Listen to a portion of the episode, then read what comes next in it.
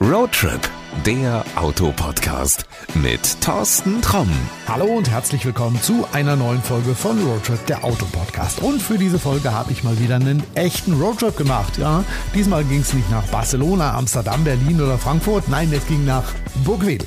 Ja, wer es nicht kennt, Burgwedel ist eine Stadt in der Nähe von Hannover, die man vielleicht durch zwei Firmen kennt, die dort ihren Sitz haben. Das eine ist die Drogeriekette Rossmann, das andere ist die Hörgerätekette Kind. Ja, aber keine Sorge, ich bin jetzt nicht hier, weil ich schlecht höre. Nein, es gibt ganz was anderes, nämlich Autos. Mitsubishi zeigt hier im Rahmen einer Roadshow, was in Sachen Zubehör möglich ist. Zum Beispiel beim Space Star.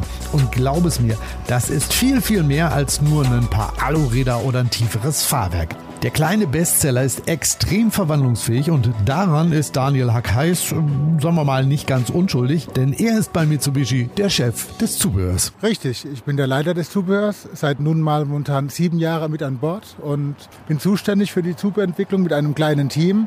Wir haben eine bunte Mischung aus verschiedenen Richtungen mit Zubehör an Bord. Wir bekommen japanisches Zubehör, wir bekommen europäisches Zubehör und wir entwickeln auch noch unser eigenes deutsches Zubehör. Also du setzt dich ab und zu mal irgendwie denn dahin und sagst, ach, was brauchen wir jetzt noch? Und dann malst du da irgendwas auf und gehst zu irgendeinem Hersteller. Definitiv. Wir machen einen Benchmark von verschiedenen Kleinstwagen, überlegen uns, was könnte unser Produkt, unser Fahrzeug einmalig machen. Und wenn wir etwas gefunden haben, dann gehen wir das an, überlegen uns, was wir dafür an Mittel investieren müssen und ob wir die Chance haben, das Ganze auch wieder wieder zu refinanzieren. Und dann gehen wir ans Zeichenbrett, sprechen mit unseren Lieferanten, klären das Rechtliche ab und dann setzen wir um. Wie auch hier zu sehen, anhand der Musterfahrzeuge, die wir heute hier dabei haben. Also einer, der hat mich ja total angezogen. Jeder, der mich kennt, weiß, ich habe so eine leichte Fahrradmacke. Wir stehen jetzt hier an einem Mitsubishi Space Star und der hat hinten einen Fahrradträger drauf. Das ist ein Kleinwagen mit Fahrradträger, wirst du jetzt sagen. Wie geht das denn? Ja, gute Frage. Äh, Daniel, wie hast du das gemacht? Äh, mit Kreppband ist er nicht angeklebt. Du kennst das vielleicht von anderen wenigen Fahrzeugen, die noch einen ganz explizit für ein Fahrzeug entwickelten Fahrradheckträger anbieten. Teilweise sind die sogar aus dem Fahrzeug unten herausziehbar, aber halt ganz einfach wirklich nur ganz schlicht für Fahrräder bestimmt. Wir haben etwas anderes gemacht. Wir haben eine vollwertige Anhängerkupplung für dieses Fahrzeug entwickelt. Der hat eine ordentliche Stützlast von 50 Kilogramm. Ich kann jeden x-beliebigen und auch unter Umständen schon von der Familie gekauften Fahrradheckträger hinten drauf montieren und habe somit die Möglichkeit, im Endeffekt bis zu 50 Kilo abzüglich der Eigenlast des Trägers, in unserem Fall hier zu sehen, einen Fahrradträger mit 35 Kilo Last zu betreiben. Ein Kleinwagen mit Anhängerkupplung. Ich hätte gar nicht gedacht, dass es überhaupt geht. Es geht bedingt bei dem ein oder anderen Fahrzeug, manchmal ja und manchmal nein. Wir haben hier den großen Vorteil, dass wir natürlich mit den TÜV-Prüfinstituten gesprochen haben, was möglich ist. Das Fahrzeug hat von seitens dem angesprochenen japanischen Zubehör auch nur eine sogenannte Lösung wie bei den anderen auch. Sprich, ich habe einen Heckträger, der verschraubt werden kann und einen ganz typspezifischen Fahrradheckträger. Das gibt es auch, wenn das jemand wirklich möchte.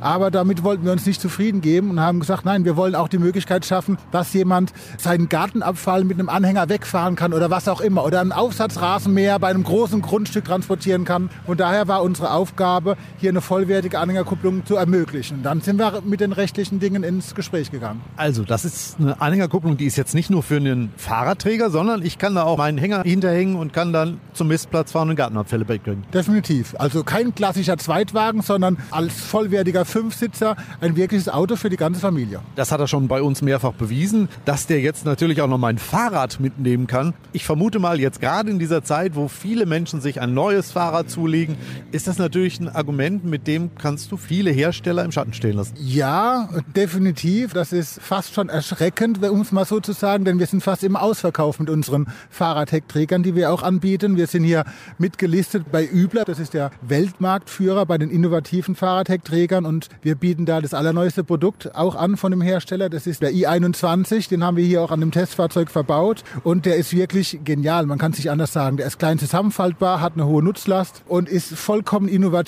ohne Hebelmechanik zu bedienen und total easy. Ist das einer, den ihr euch ausgesucht habt? Ist das einer, den ihr selber konstruiert habt und dann übler gesagt habt, hier baut den mal?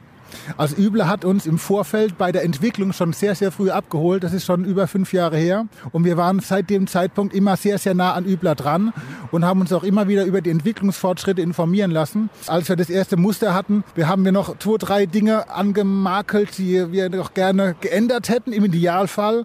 Ja, final waren sie dann geändert. Und ich sage mal in aller Hoffnung, nicht zuletzt aufgrund unserer Anmerkung. Ich muss mal zu einer anderen Sache kommen. Das Thema heißt äh, Lieferfähigkeit. Der Space Star ist lieferbar. Anhängerkupplung auch dazu lieferbar. Die hat keinen Chipmangel, hoffe ich.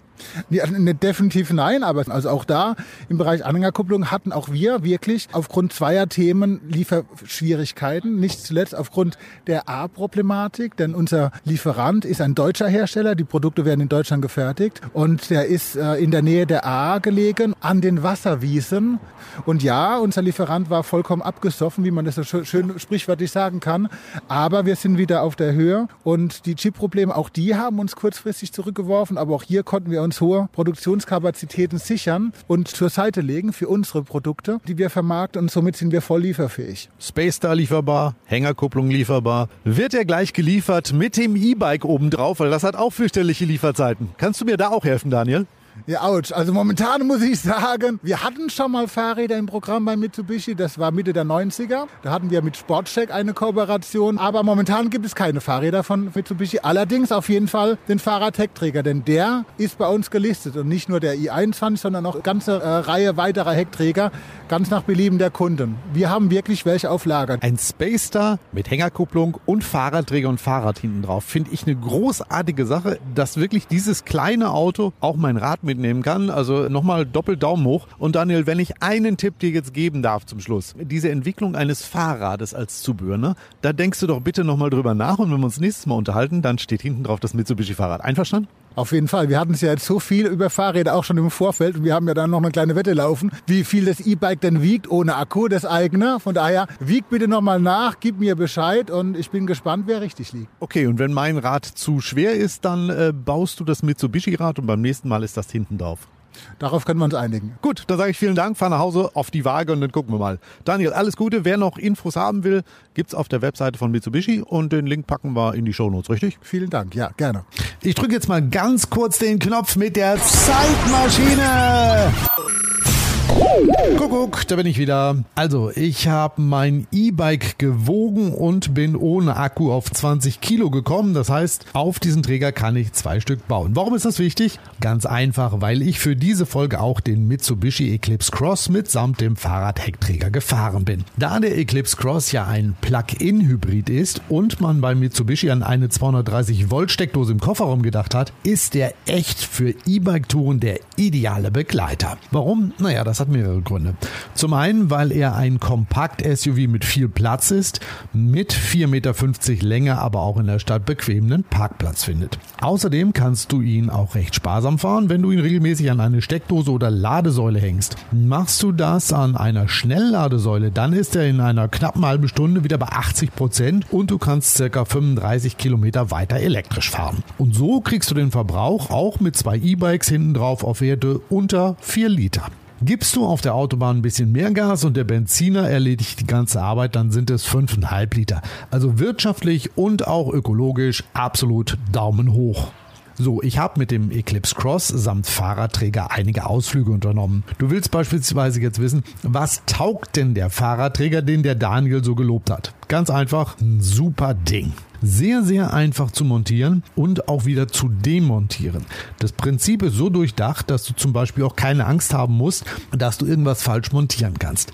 Ich habe das mal bewusst versucht und dann lässt sich der Träger halt nicht fixieren.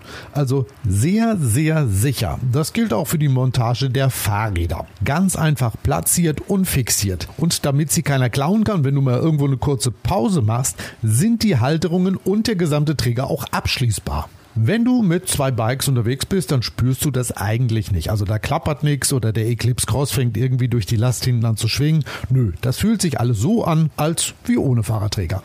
Der einzige Unterschied ist, dass du Lenker und Sattel vom Rad unten im Rückspiegel siehst.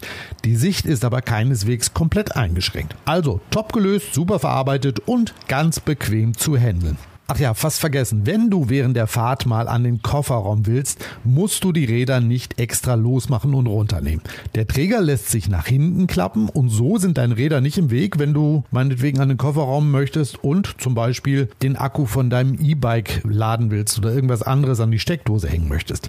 Also mein Fazit zum Schluss. Mit dem Mitsubishi Eclipse Cross und dem Übler i21 Fahrradträger steht einem guten Start in die Fahrradsaison eigentlich nichts mehr im Weg. Denn trotz der allgegenwärtigen Lieferengpässe sind beide lieferbar. Ich packe den Link zur Mitsubishi Webseite mal in die Show Notes. Dort findest du auch dann den Weg zum Händler in deiner Nähe.